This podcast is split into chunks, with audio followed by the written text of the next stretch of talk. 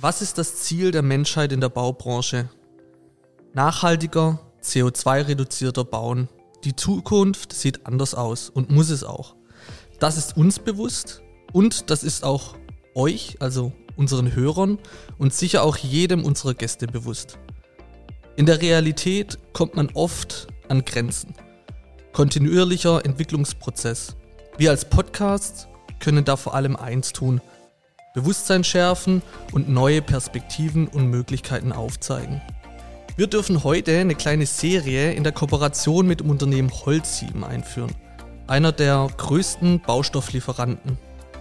Der Höfliche und der Baustein gehen auch bewusst genau dorthin, wo der Handlungsdruck am größten ist. Zementproduktion ist weltweit für ca. 8% der Treibhausgasemissionen verantwortlich. Gleichzeitig sind Zement bzw. Beton aber auch einzigartige Stoffe und das darf man auch nicht vergessen ohne die wir heute weder Häuser, Fabriken noch Infrastruktur wie Straßen oder auch Brücken hätten. Weiter so geht's nicht. Aber ohne geht's auch nicht. Aber anders geht's auf jeden Fall. Wir blicken heute unter dem Titel Stadt der Zukunft auf innovative Baustoffe, klimafreundlichen Zement, Kreislaufwirtschaft und weitere innovative Ansätze, die ihr als Bauherren, Planer, Architekten oder Unternehmer für die Zukunft im Hinterkopf behalten solltet. Denn jeder Einzelne ist mit seinem Handeln in der Verantwortung. Wir hoffen hiermit Perspektiven aufzuzeigen.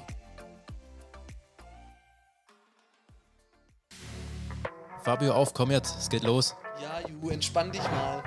Wir verleihen deiner Baustelle das gewisse Etwas. Alle Informationen für dich als Bauherr gibt's bei uns. Der Höfliche und der Baustein. Wir haben heute Thorsten Hahn, Geschäftsführer bei Holzim Deutschland zu Gast, verantwortlich für 1800 Mitarbeiter und einer der Lenker der Branche. Wir freuen uns, seinen persönlichen Blick auf die heutige Situation, aber auch seinen Blick auf die Stadt der Zukunft zu erhalten. Hi Thorsten. Hi. Schön, dass du da bist und dass wir dich in unserem Podcast begrüßen dürfen. Ähm, wie geht's denn dir heute bei dem ich habe es vorhin schon gesagt, untypischen schönen Wetter in Hamburg. Untypisch schönen Wetter in Hamburg gibt es gar nicht mehr. Also in Hamburg, wo man ja immer sagt, da gibt es das Schiedwetter, haben wir gar kein Schiedwetter mehr. Also wir haben echt seit äh, zwei Jahren, drei Jahren, also ich bin jetzt gut vier Jahre hier, haben wir echt schöne Sommer gehabt, ne? richtig schön warm. Also ich kann da immer nur empfehlen, wir haben hier ein Beach, ne? direkt gegenüber dem Container-Terminal. Okay. Also hier lässt sich echt gut leben ne? in Hamburg. Ja, sehr gut, aber Gott sei Dank bin ich kein Wetterfrosch und wir müssen jetzt hier nicht über das Wetter philosophieren, deshalb sind wir auch nicht da. Ähm, was uns interessieren würde erstmal, du bist ja Geschäftsführer bei einem Baustoffproduzent und ähm, spürt man das schon als Kind? Hat man da irgendwie öfters mal im Sandkasten gespielt oder wie? Ja, ja, klar. Also ich habe natürlich die ganzen äh, LKWs dirigiert und alle befehlt und so weiter. Ne, totaler Quatsch. ich tatsächlich habe ich so ein, habe ich natürlich eine, eine hohe Bauaffinität. Na, also ich bin, bin, bin Bauingenieur und ich bin groß geworden. Mein Vater hatte eine, eine, eine kleine Baufirma und ich habe wirklich einen Sandkasten gehabt. Nicht so wie andere Kinder, sondern äh, wir hatten immer relativ viel Sand und die haben die immer abgeladen und äh, den brauchten die Fuger. Wir haben halt sehr viel Sichtmauerwerk gemacht und dann musst du halt so die Fugen, musst du mhm. einen sehr feinen Sand haben und diesen feinen Sand haben die auf eine bestimmte Ecke geschmissen. Und da habe ich tatsächlich immer meine ganzen Burgen und so gebaut, meine Autos durch die Gegend geschoben und so sah mein Sandkasten aus. Also der füllte sich immer, manchmal war da ein richtig schön großer Haufen, dann war er wieder weg und so, aber dann kriegte ich dann wieder einen neuen Haufen dahingeschmissen. Also vom Sandkasten her, ja, äh, bin ich gestartet und dann habe ich halt irgendwann mal gesagt, du willst wirklich, äh, Bauingenieur habe ich studiert und äh, willst, die Idee war ja mal Brücken zu bauen oder so, ne? Also da war ja irgendwie kein Mensch denkt darüber nach, wo du am Ende landest. Ne? Das ist ja, war, war nie so die, die Idee, die mhm. ursprüngliche. Aber Hamburg ist doch die Stadt mit den meisten Brücken der Welt, oder? Ja, ist auf ist jeden Fall mehr als Venedig. Ne? Wir sagen immer halt, du hast mehr Brücken als in Venedig. Ja, genau. also wir haben ziemlich viele Brücken. Äh, an der Stelle hätte man hier viele bauen können, aber ich bin halt zu spät gekommen. Sehr schön. Wir möchten ja in der Podcast-Reihe mit dir über das Thema ähm, Stadt der Zukunft sprechen. Jetzt ist ja allgemein immer gerade das, das, Thema, dass die Welt ziemlich viele Ressourcen verbraucht, insbesondere jetzt in der Zementproduktion. Ähm, steht ja auch oft in der Kritik, dass da eben relativ viel CO2 ausgestoßen wird. Bevor wir aber dann nachher darüber mal sprechen, was man denn als Unternehmen dazu tun kann, um eben den CO2-Ausstoß da zu reduzieren, Wie ist denn da aktuell deine Perspektive darauf und ähm, vielleicht wie hat sich das auch in den letzten Jahren geändert? Also ich sage jetzt mal so, als ich vor vier Jahren gekommen bin, hatten wir ganz viele Themen und äh, auch immer Nachhaltigkeit. Also wir haben eigentlich schon CO2 reduziert seit, ich sag mal, den 80er Jahren. Ich glaube, so richtig den, den ganz extremen Kick kam wirklich erst mit Greta Thunberg. Und dann aber auch wirklich so richtig massiv, ne? also wirklich die volle Keule. Es ist nicht so, dass ich äh, sage, davor, davor war nichts, da war auch viel. Und wie gesagt, Nachhaltigkeit war immer schon ein Thema, aber das war mal so ein richtiger Beschleuniger. Das war ein echter, massiver Beschleuniger. Beschleuniger mit Hinblick auf der politische Druck größer wird oder die Erwartungshaltung der äh, Kunden? Oder ich glaube, die gesamte Gesellschaft ist viel mehr aufgewacht. Mhm. Was ich, äh, wir haben ja schon verschiedentlich immer für zur Nachhaltigkeit auch so, so, so, so Vortragsveranstaltungen gehabt. Und ähm, da hatten wir einen Klimaforscher, hatten wir mal da, und der hat halt gesagt, du kannst, die haben schon, oh, ich glaube, Anfang des, äh, äh des 19. Jahrhunderts haben die schon ganz klar berechnen können, äh, welchen Einfluss äh, mehr CO2 in der Atmosphäre auf die Temperatur hat. Da gab es schon Experimente, fand ich interessant. Also das heißt, der Effekt ist ja schon relativ klar. Club of Rome war, als er sich gegründet hat, ich meine, da war ich ein, ein kleines Kind. Ne? Äh, da hat sich der Club of Rome gegründet an der Stelle. Also das heißt, Nachhaltigkeit war schon immer da, aber es war, wurde sehr akademisch behandelt. Ne? Und jetzt haben wir halt eine ganz andere Wahrnehmung in der Gesellschaft. Also eigentlich hätte man sich fast wünschen müssen, dass so eine Greta Thunberg vielleicht 10, 15 Jahre früher hätte geboren mhm. wäre, hätten wir mehr Zeit gewonnen gehabt. Also wir sind eigentlich jetzt schon recht spät als Gesellschaft, wirklich, muss wirklich sagen, als Gesellschaft aufgewacht. Ja, ich, ich glaube, das ist tatsächlich so. Oder dass man das, den, den, den Gesamtblick so als Gesellschaft bekommen hat. Vorher ja. war es vielleicht immer nur so einzelne Teilbereiche, die vielleicht gar nicht so den großen Impact bringen. Ja. Aber das, das, das stimmt schon, ja.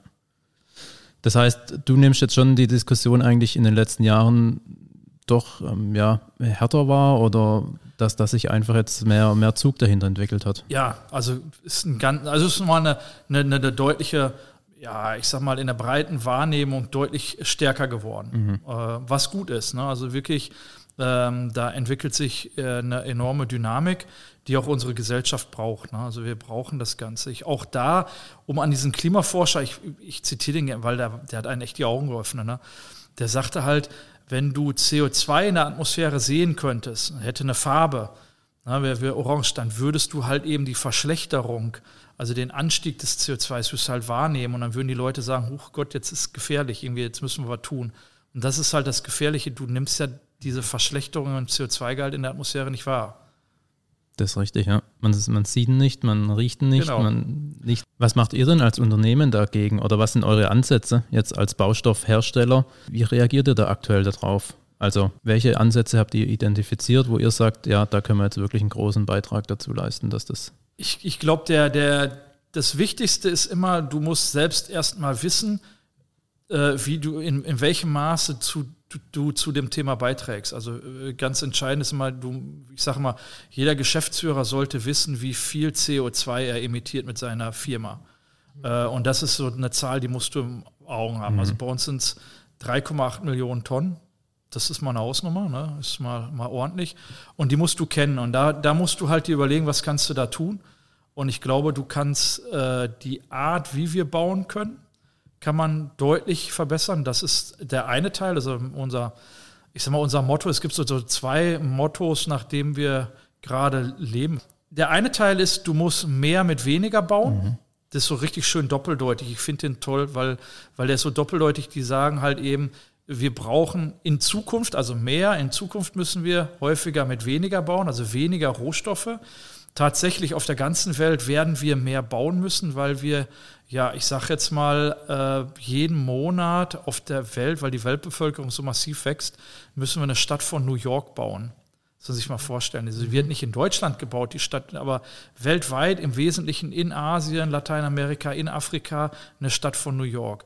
Daher kommt auch der Spruch, mehr mit weniger bauen, aber gerade hier in Deutschland immer häufiger, das Mehr ist dann eher das immer häufiger mit weniger. Also viel weniger Ressourcen, ressourcenschonend müssen wir bauen. Klar, CO2 hat man schon angesprochen. Und dann ein ganz wichtiger Spruch ist, aus Beton muss Beton werden. Das ist für uns die Kreislaufwirtschaft. Mhm. Ne, du musst halt, wenn du heute Beton herstellst, musst du halt, wenn du Beton wieder zurückgewinnst aus der Stadt, finde ich so schön der englische Spruch Urban Mining, also die, die Stadt als dein, äh, als dein Steinbruch zu sehen. Die Perspektive finde ich gut. Und äh, da müssen wir hin, in diese, mehr in diese Kreislaufwirtschaft zu kommen. Du hast vorhin die Zahl 3,8 Tonnen CO2. 8 Millionen. Äh, nochmal, Entschuldigung. 3,8 Millionen okay, krass. Tonnen. 3,8 Millionen Tonnen CO2 produziert das Unternehmen mhm. im Jahr, im, bis jetzt. Stößt es aus, produzieren, wir wollen ja kein CO2 produzieren, wir aber, ja, emittieren das. Ja, ne? genau, also, ja. Das ist so eine, so eine, so eine, ja, so eine Feinheit, ne? weil wir wollen ja kein CO2 produzieren. Genau. Also wir, wir kommen nicht um, ja. Mhm. Okay, weil worauf ich hinaus will, nur mal zum Vergleich, ähm, hast du zufälligerweise im was so die Privatperson ähm, ja, an CO2 ausstößt in, mit seinem Haus, mit seinem Auto. Weiß man das irgendwie? Ich, ich glaube, pro Jahr Zum Vergleich? bist du bei, oh, ich, ich müsste es sehen, acht bis zehn Tonnen. Ich finde auch nicht als Unternehmen oder als Geschäftsführer sollte man das wissen. Ich nehme mich da auch mal selber mit rein. Ja. ja. Ich müsste eigentlich auch wissen, was ich ausstoße. Weißt du es, Ju? Nee, also das ist echt eine gute Frage. Kommt auch drauf an, wie man lebt. Also fliege ich jetzt jeden Monat irgendwo in genau. Urlaub. Genau wie, wie beheize ich meine Wohnung? Habe ich da drin auch 23 Grad oder reichen mir auch 18 Grad? Ähm, ja. Wie oft dusche ich heiß am Tag? Habe ich eine Photovoltaikanlage auf meinem mhm. Dach? Habe ich eine Erdwärmesonde ja. vielleicht und so weiter? Also ich glaube, du kannst in deinem Haus relativ viel machen. Also das Haus ist, äh, Haus und Mobilität sind deine, deine Klimatreiber. Mhm. Ne? Ähm, dann kommt natürlich irgendwo deine Art zu leben. Na, äh, da sagen die Vegetarier, dass halt natürlich Fleischkonsum halt geht halt mhm. auch ordentlich mal auf dein CO2 äh, äh, Budget, aber ich will mich jetzt nicht über, wie wir uns ernähren, da, da, da sind dann andere Fach, äh, Fachleute. Aber ich glaube, Mobilität ist ein ganz wichtiges Thema und das, das gehen ja die, die Sektoren Mobilität gehören, aber für uns Wohnen ist natürlich auch ein ganz, ganz, wichtiges, ganz wichtiger Treiber. Ne? Ja. Uns wurde gerade die Zahl nachgereicht, ja. äh, circa 8 Tonnen pro Kopf. Aber ich mit meinen Zehen gar nicht so weit gar nicht weg. schlecht. Ja. Respekt. Also die ja, Stelle ich meine, ich hätte sie auch mal gesehen. Hast dir verdient. ich meine, ich hätte es auch mal, mal, mal gesehen, aber ich war mir halt nicht ganz sicher. Du hast vorhin einen interessanten Satz gesagt, wir müssen mehr mit weniger bauen. Ja. Vielleicht kannst du mal kurz einen Ausblick da geben, dafür geben, was, wie man dann mit weniger bauen kann. Ja, also ich glaube, nehmen wir mal, ich, ich, ich bin ja einer, der sich mit Beton ganz mhm. gut, also ich nehme mal für mich in Anspruch, dass ich mich mit Beton ganz gut umkenne auskennen. Ähm, ich glaube, wir haben heute äh, sehr viele Sicherheitsbeiwerte, die sehr hoch sind. Und wir, wir benutzen Beton, weil es günstig ist, relativ viel. also wir haben also relativ viel bauen wir. Wir bauen relativ dick, massiv. Wir bauen als Deutsche mehr für die Ewigkeit. Wir bauen auch nicht so sehr standardisiert wie andere, weil wir es mal so, so klassisch, ne, so der Plattenbau oder die Betonwüste äh, die, diese negative Behaftung, wir, weil wir mal es auch mal übertrieben haben, in dem Sinne, wo, wo die Leute gesagt haben, da fühle ich mich nicht wohl. Also da sind immer die Architekten gefordert. Ähm, und wenn ich da in, in Holland, ich wohne direkt an der holländischen Grenze, ich schaue, die bauen halt deutlich mit deutlich weniger Rohstoffen. Wir bauen auch große Häuser, also wir, wir, wir lieben es, viele Quadratmeter zu haben, wenn wir, so, wenn wir uns das leisten können. Ne? Äh, insofern kann ich schon allein da jeder für sich selbst die Frage stellen, wie viel Quadratmeter brauche ich zum Glücklichsein? Wie solide in Anführungsstrichen muss das Ganze sein an der Stelle? Ansonsten, also wie gesagt, Norm, da haben wir viele Sicherheitsbeiwerte. Äh, wir haben ja heute den Beton, müssen wir ja sehr viel äh, Überdeckung geben, weil wir da Stahl drin haben, der halt rostet und der muss halt mit Beton überdeckt sein. Und ich glaube, wir müssen da halt bewusster bauen mit, mhm. mit, Beton an der Stelle. Und da kommen wir bestimmt gleich nochmal, auch später nochmal zu, warum wir bewusster auch mit Beton umgehen müssen an der Stelle. Dann sind natürlich Ressourcen, ist immer Ressourcenknappheit ist ein Thema. Um erstmal vorweg zu sagen, wir haben in Deutschland eigentlich keine Ressourcenknappheit, was Kies und Sand angeht. Weltweit ist das komplett anders, mhm. ist auch regional super unterschiedlich. Es gibt Räume auf der Welt, die sind, Sand ist da super knapp. Da gibt es mafiöse Strukturen und so weiter. Also das ist absolut berechtigt. Aber Deutschland ist nicht knapp an Rohstoffen zum Bauen. Also Kies, Sand, Steinbrüche haben wir viel mehr als reichlich. Auch der Verbrauch ist nicht zu hoch. Da wäre jetzt mal meine Frage einfach an euch, weil viele Leute schätzen es ein, wenn wir so äh, Steinbrüche, die wir haben, wenn wir Kies-Sandwerke haben, um da Beton zu machen. Ähm, wir haben ja äh, Ziegeleien, um, um Dachziegeln und so weiter. Also wir holen ja relativ in Anführungsstriche viel Material aus der Erde. Was glaubt ihr, wie viel Flächenbedarf wir haben an, für, für diese mineralische Rohstoffindustrie, wie das so schön heißt? So alle Wandbaustoffe und so, Kalksandstein. In Deutschland, wenn man jetzt Ja. die ganzen Steinbrüche Prozent, ja, und Prozent, wenn man die alle zusammen addieren will, wie viel Prozent von der Oberfläche wird das ausmachen? Ich würde sagen 40 Prozent. 40 Prozent, ah, dann hättest du ja überall einen Steinbruch. Ja, trotzdem, ich muss ja irgendwas sagen. Ah ja, also 0,2 Prozent. Und die bleibt natürlich Okay. relativ stabil. Die Ich war 0,2%. leicht daneben.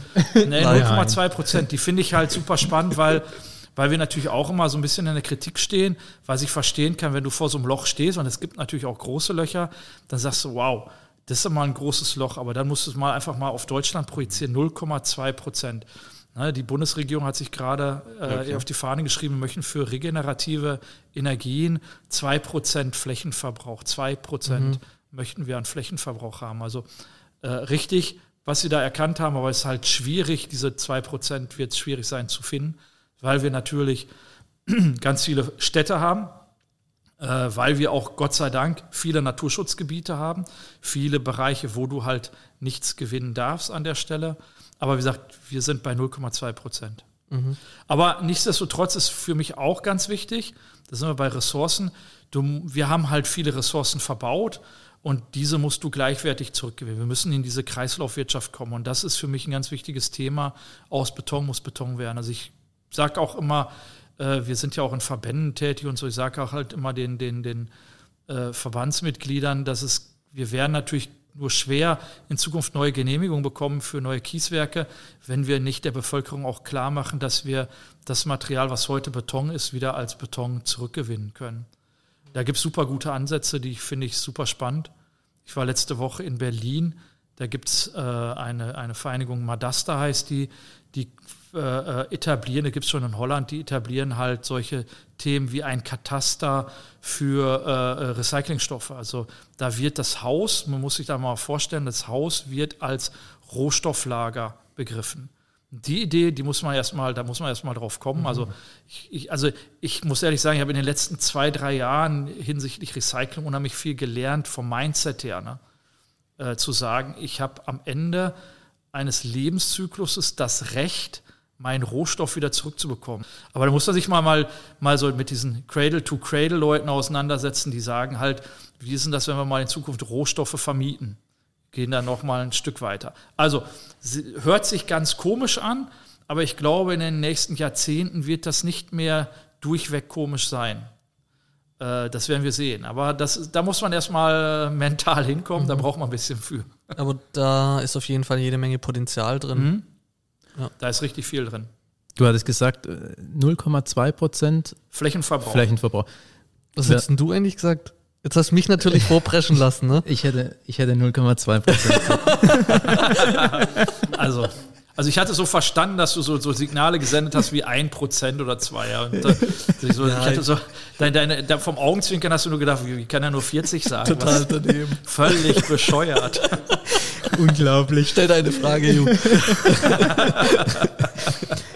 Ja, 0,2 Prozent. Ich wusste es ja, dass 0,2 Prozent sind. Das ist, ist ja echt nicht viel. Werden denn da auch Rohstoffe importiert aus anderen Ländern? Oder können wir wirklich sagen, das, was in Deutschland verbraucht wird oder dann ähm, zu Zement produziert wird, aber doch alles in Deutschland gewonnen? Eigentlich schon. Das ist ja im Grunde, muss man sich anschauen, warum ist Beton eigentlich weltweit so erfolgreich? Beton ist weltweit so erfolgreich und auch, auch der Zement ist so erfolgreich, weil du fast überall äh, Möglichkeiten findest, Zement herzustellen und damit auch Beton. Ein Zementwerk heute in Deutschland versorgt eine Region roundabout um 200 Kilometer um sein, äh, sein Werk, wird, wird 200 Kilometer. In dem, in dem Radius haben wir 90 Prozent unseres Absatzes. Das heißt, ihr seid jetzt hier im Norden, wir haben ein Werk in Lägerdorf, ist hier halt in der Nähe von Hamburg. Das versorgt den ganzen Großraum äh, Hamburg, Schleswig-Holstein und so. Aber, aber damit fährst du nicht bis nach Frankfurt beispielsweise. Das macht gar keinen Sinn. Da gibt es schon dann wieder neue Zementwerke. Also ein Zementwerk roundabout 200 Kilometer. Ein Kieswerk, weil wir jetzt mal so bei Radien sind, ein Kieswerk bist du so bei 50 Kilometer maximal. Äh, und Transportbetonwerk 15 Kilometer. Äh, so viele Werke haben wir auch. Aber wir haben auch den Bedarf. Ne? Es gibt ein, so, eine, so eine magische Zahl, finde ich ganz spannend. Wir verbrauchen pro Kopf und Stunde ein Kilogramm an Stein. Ein Kilogramm pro Kopf und Stunde an Stein brauchen wir im Material. Aber wie viele Zementherstellungsunternehmen gibt es denn in Deutschland? Also wie viele Fabriken? Äh, Fabriken, äh, Zementwerke gibt es meines Erachtens rund 54. Ungefähr. Okay. Also nagel mich nicht auf ein, zwei fest. Okay. Und Hersteller meine ich irgendwo 25, 26. Auch okay. da nagel mich nicht auf ein, zwei, aber so in der Größenordnung, da sind, liegen wir so. Ne? Kannst du auf die Landkarte gucken, wir haben überall in der Nähe, wie gesagt, wenn du so einen Bogen von 200 Kilometer kommst du auch wirklich immer auf ein Zementwerk. Okay. Mhm. Das ist sehr interessant. Da weiß man schon mal, dass durch die ganze Transportlogistik ähm, schon mal nicht so viel ja, CO2 ausgestoßen wird. Das ist ja in anderen ähm, Wirtschaftszweigen ganz anders. Da sind ja riesige Logistikwege dahinter. Das ist ja dann da also wir, eigentlich nicht. Man so muss bei uns natürlich mal dazu sagen, deswegen, ich kenne natürlich auch diesen CO2-Gehalt, also in diesen 3,8 Millionen sind roundabout 600.000 Tonnen CO2 für die Logistik drin. Mhm. Die Menge ist natürlich schon groß.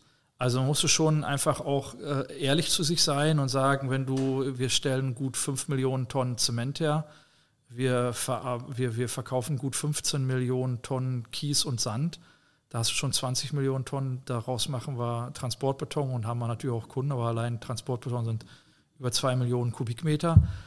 Ich meine, wenn das alles in einem LKW, in LKWs packen würdest, dann hättest du einen Stau halt, der würde schon von äh, Oslo nach äh, Palermo gehen. Ne? Und das Ganze auf vier Spuren. Also es ist schon viel.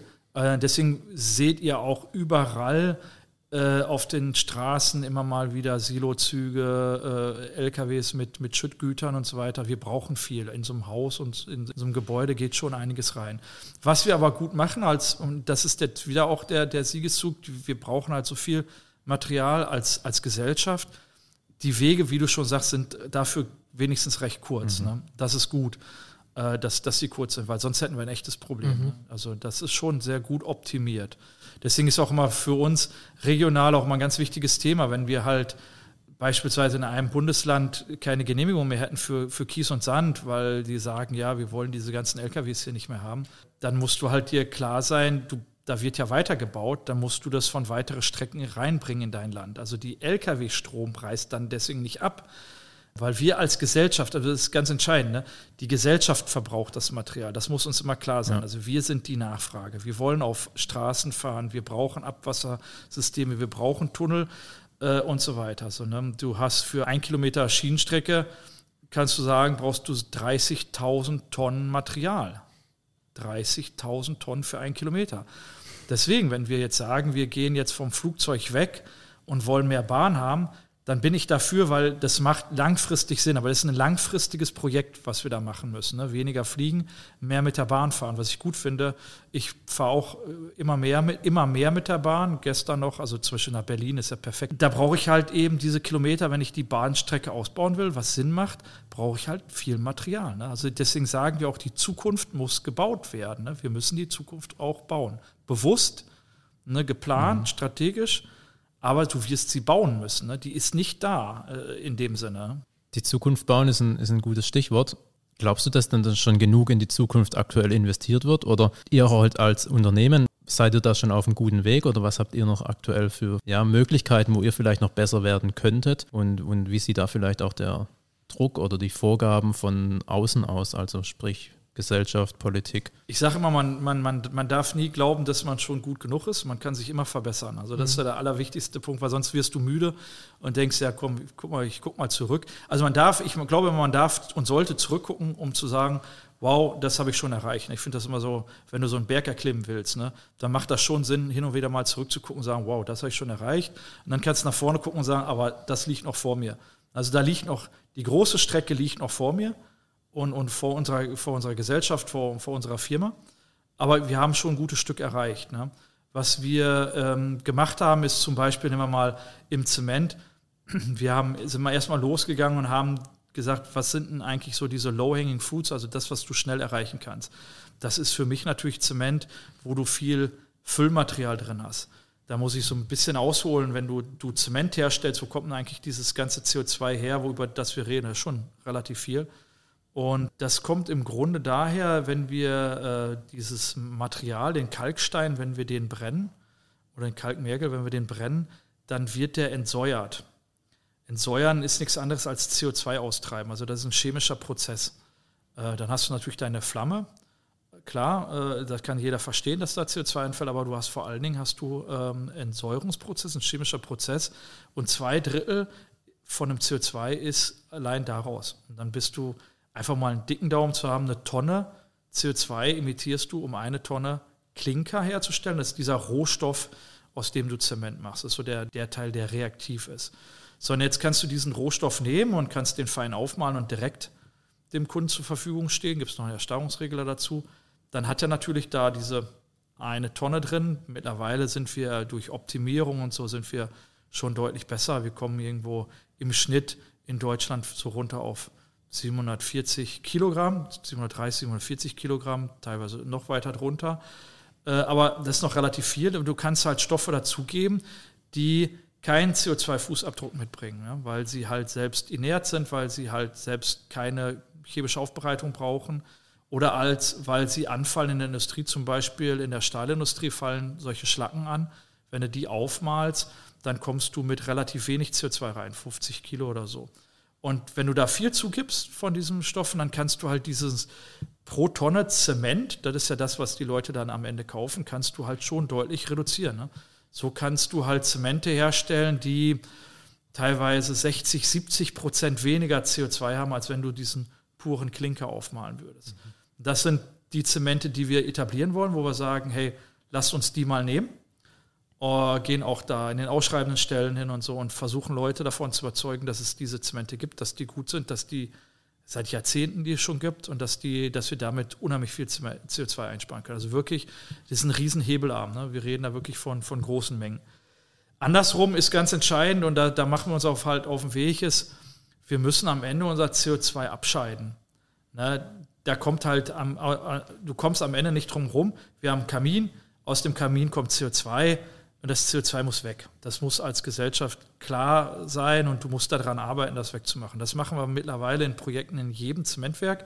Wirklich jedes Zementwerk hat einen ganz unterschiedlichen Maßstab äh, äh, Testversion, wo wir schauen, wie kann man das am besten machen, wie kann man am, am billigsten, klar, also billigsten heißt oder effizientesten, dass du nicht so viel, das macht ja wenig Sinn, wenn du jetzt noch wieder jede Menge Energie reinstecken musst, um das CO2 rauszubekommen, weil Energie ist ja auch irgendwo CO2 passiert. Oder aber wir klauen uns grünen Strom dafür, was auch doof ist, weil wir den ja brauchen.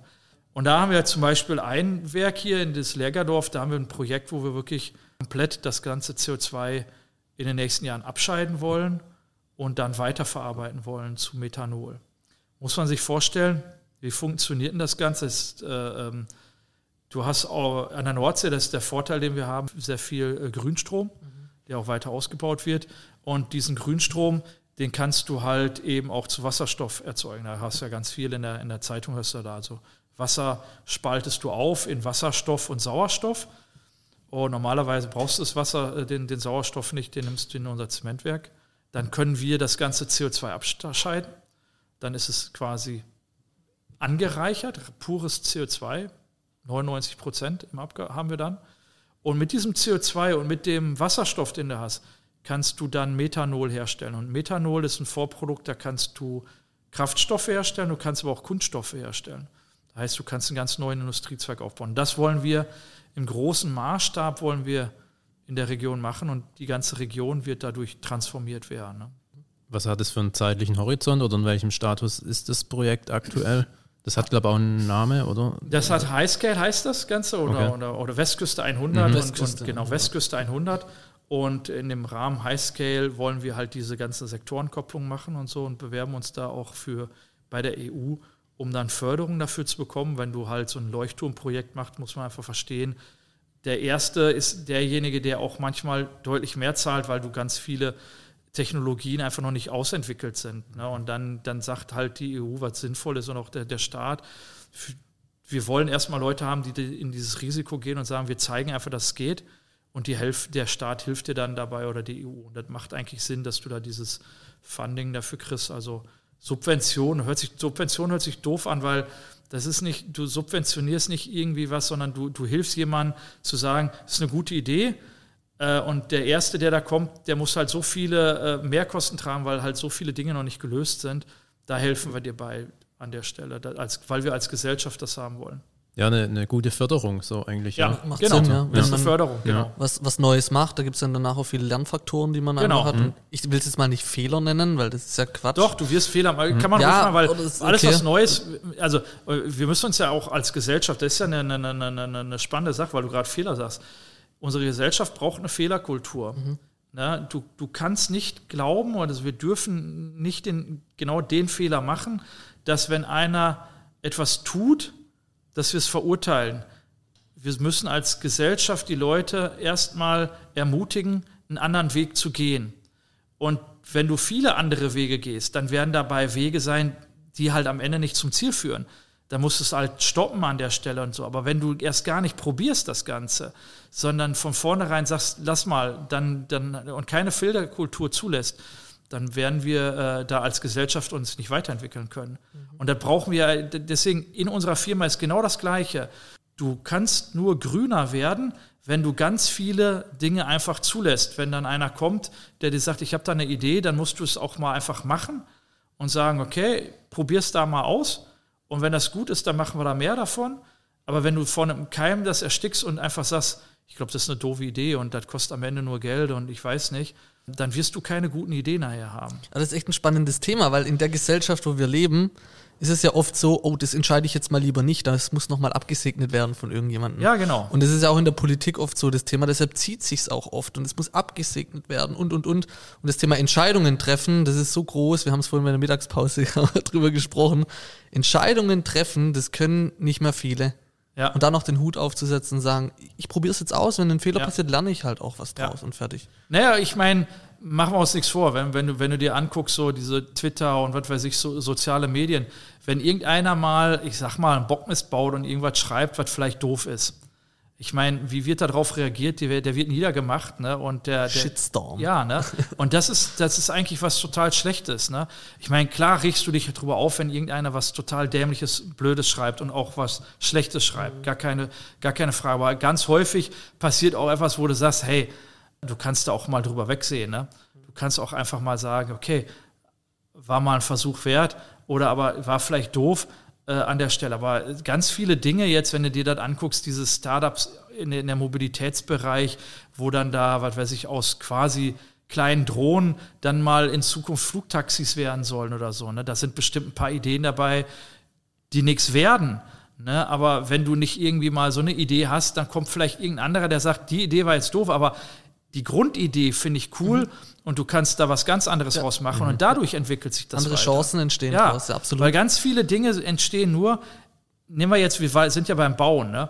Es gibt in der, du findest ja in Deutschland Gebäude, die vor 20, 30 Jahren super nachhaltig gebaut worden sind, wo du davor stehst und sagst, was ein Idiot, in Anführungsstrichen, ne? da, vor 20, 30 Jahren. Ne? Also ich habe mal, als ich angefangen bin als Bauingenieur, habe ich mir so von, von verschiedenen so, so, so Vortrag über Lehmbauweise und dann haben dann die Leute, die haben dann so Kuppeln gebaut mhm. und so weiter. Ne? Und dann habe ich echt gedacht, ne, Entschuldigung, aber was, was so ein esoterischer Idiot. Ne? Ich denke heute komplett anders. Ne? Ich denke schon, dass das Visionäre waren, weil die, die haben einfach gezeigt, es gibt Alternativen. Wir, wir müssen nicht alles immer in ein Raster pressen, sondern wir müssen einfach zulassen, dass wir in einer Welt leben, die mannigfaltig ist. Und das ist bei Baustoffen genau das Gleiche. Es gibt derzeit, es gibt nicht den perfekten Baustoff, ne? sondern es gibt Baustoffe, die Vorteile für, für bestimmte Dinge haben.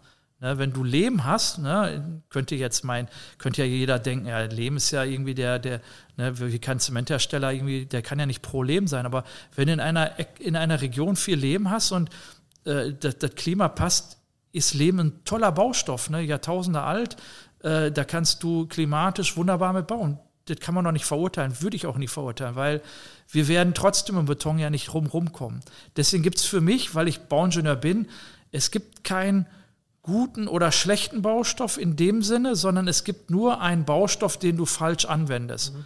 Weil du einfach der Einsatzzweck für das, was du gerade manchmal hast, wo du sagst, das ist für mich doof. Also extrem weit gespannte Hallen aus Holz. Da werden mich wahrscheinlich ein paar Holzlobbyisten vielleicht gerade äh, äh, durch den Wolf drehen, machen für mich keinen Sinn. Bis zu einer bestimmten Breite macht das Sinn, aber wenn man die überschreitet, dann nicht mehr. Dann gibt es andere Werkstoffe, die besser sind. Die sind auch nicht Beton. Na, aber, und das ist genau der Punkt, wo ich sage, schau dir das an und manche Stoffe sind dafür gehalten. Holz ist ein super Baustoff und er hat seine absolute Daseinsberechtigung und man kann mit Holz super gut bauen.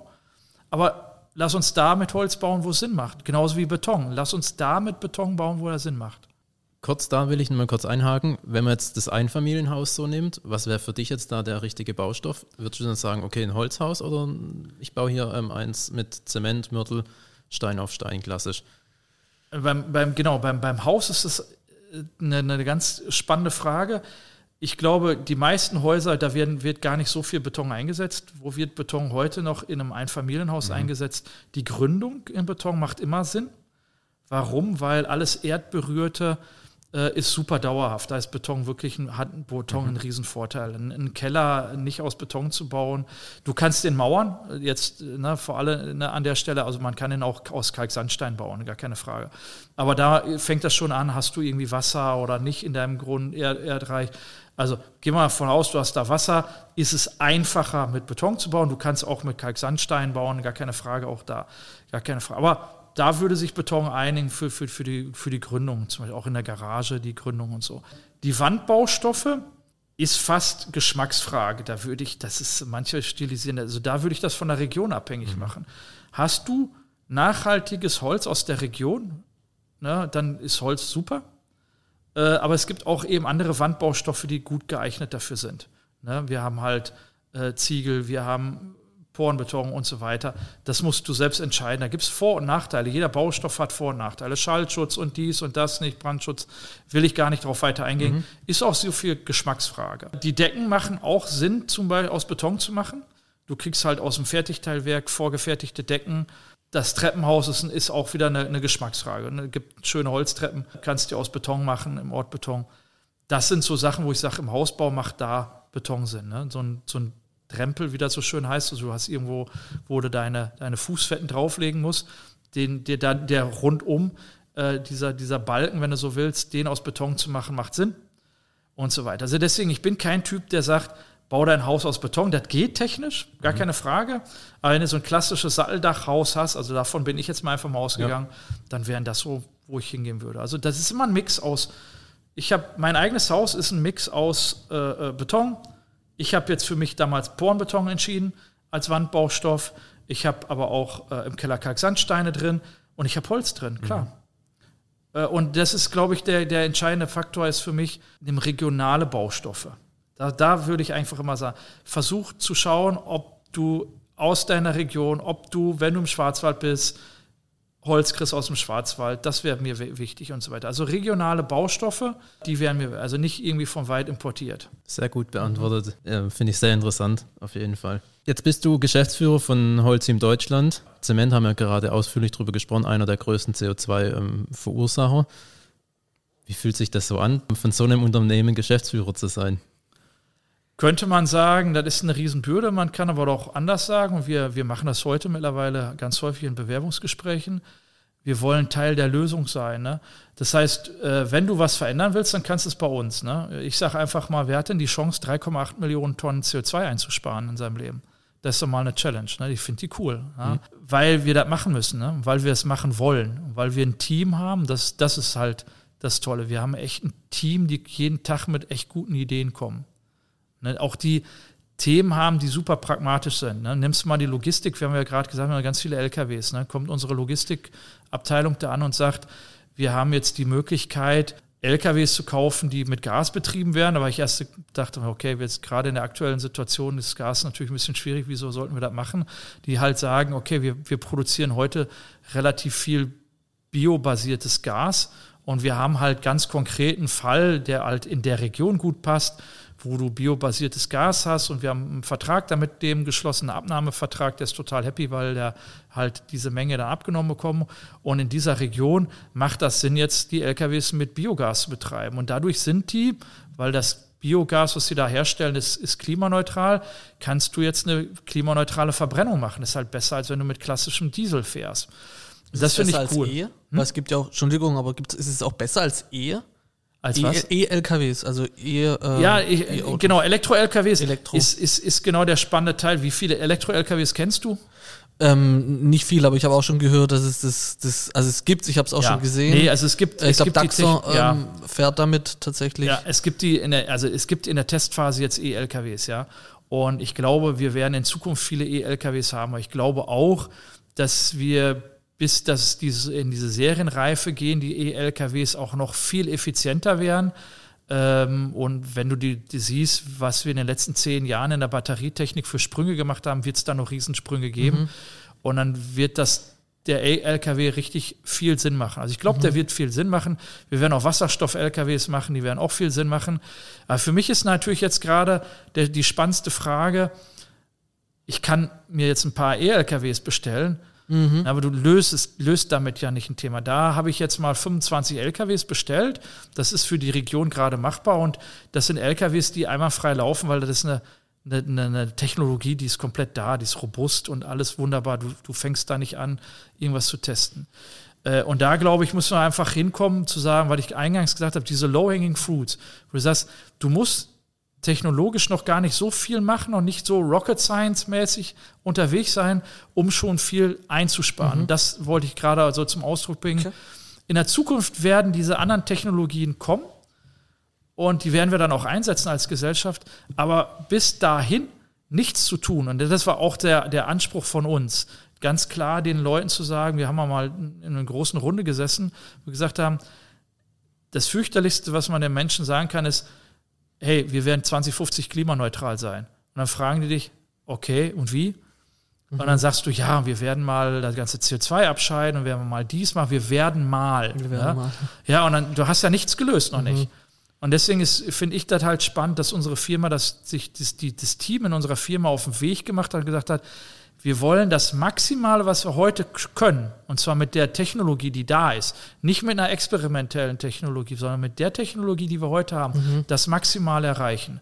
Das finde ich cool. Ne? Wir haben einen Spediteur, der hat seine LKWs komplett optimiert und spart dadurch mit einem klassischen LKW, mit einem klassischen Verbrenner 20 Prozent CO2 ein. Ja, 20 Prozent, das ist eine Riesensumme bei den Mengen an LKWs, die ich euch gerade gesagt habe. Ne? Und dann denke ich mir mal, lass uns doch damit beginnen. Das ist ja der erste Schritt, ist der, der den größten Impact hat. Du hast ja, irgendwann werden wir ja so weit sein, dass der, die letzten Schritte zur Klimaneutralität, die werden ja irrsinnig aufwendig und teuer werden. Aber die ersten Schritte, die sind so günstig. Ja, einfach bewusst, viele Dinge einfach bewusst sein. Ne? Deswegen kommen wir auch immer zu diesem Thema bei dem CO2, wenn wir CO2 äh, emittieren und dafür auch Geld bezahlen, diese CO2-Bepreisung. Ich finde die nicht schlecht, wenn die hoch ist, weil du musst bewusst dich für Themen entscheiden, bewusst bauen. Die muss bewusst sein, wie viel CO2 da drin ist an der Stelle. Und das kann nur sein, das machst du nur, wenn der Preis, ich sage jetzt mal, angemessen hoch dafür ist, weil du dir sonst keine Gedanken darum machst. Wenn irgendwas total günstig ist, ne, ich gehe jetzt einfach mal über einen anderen Kontinent, weil wir beim Spritze, ne? Dann den, wenn du dir die amerikanischen Fahrzeuge anguckst, diese riesen Trucks, die äh, Pickups, die die da haben, die, was weiß ich, irrsinnige Verbräuche haben, ja, musst dich nicht wundern, wenn eine Gallone, die schon eine ganz andere Maßeinheit ist wie bei uns, äh, für ein Apfel und ein Ei hinterhergeworfen bekommst, wer sollte denn da Diesel einsparen, ne? Druck kannst du am besten erzeugen, nicht indem du was verbietest. Diese Cancel Culture, die wir so heute haben, verbieten finde ich immer doof, sondern positive Anreize setzt. Klar ist ein höherer Preis erstmal eine Bürde, aber ich sage jetzt mal so, die Kosten steigen um 20 Prozent. Und wenn du dich da mal hinsetzt, wie häufig kann ich auch zwar in meinem eigenen Leben 20 Prozent irgendwo einsparen, wo ich sage, brauche ich das wirklich? Ich habe mir da nie Gedanken drüber gemacht, weil es war billig. Also ganz viele Dinge in unserer Gesellschaft sind so, wie sie sind, weil sie billig sind. Weil du einfach sagst, oh, ist immer da, es läuft, äh, ist günstig.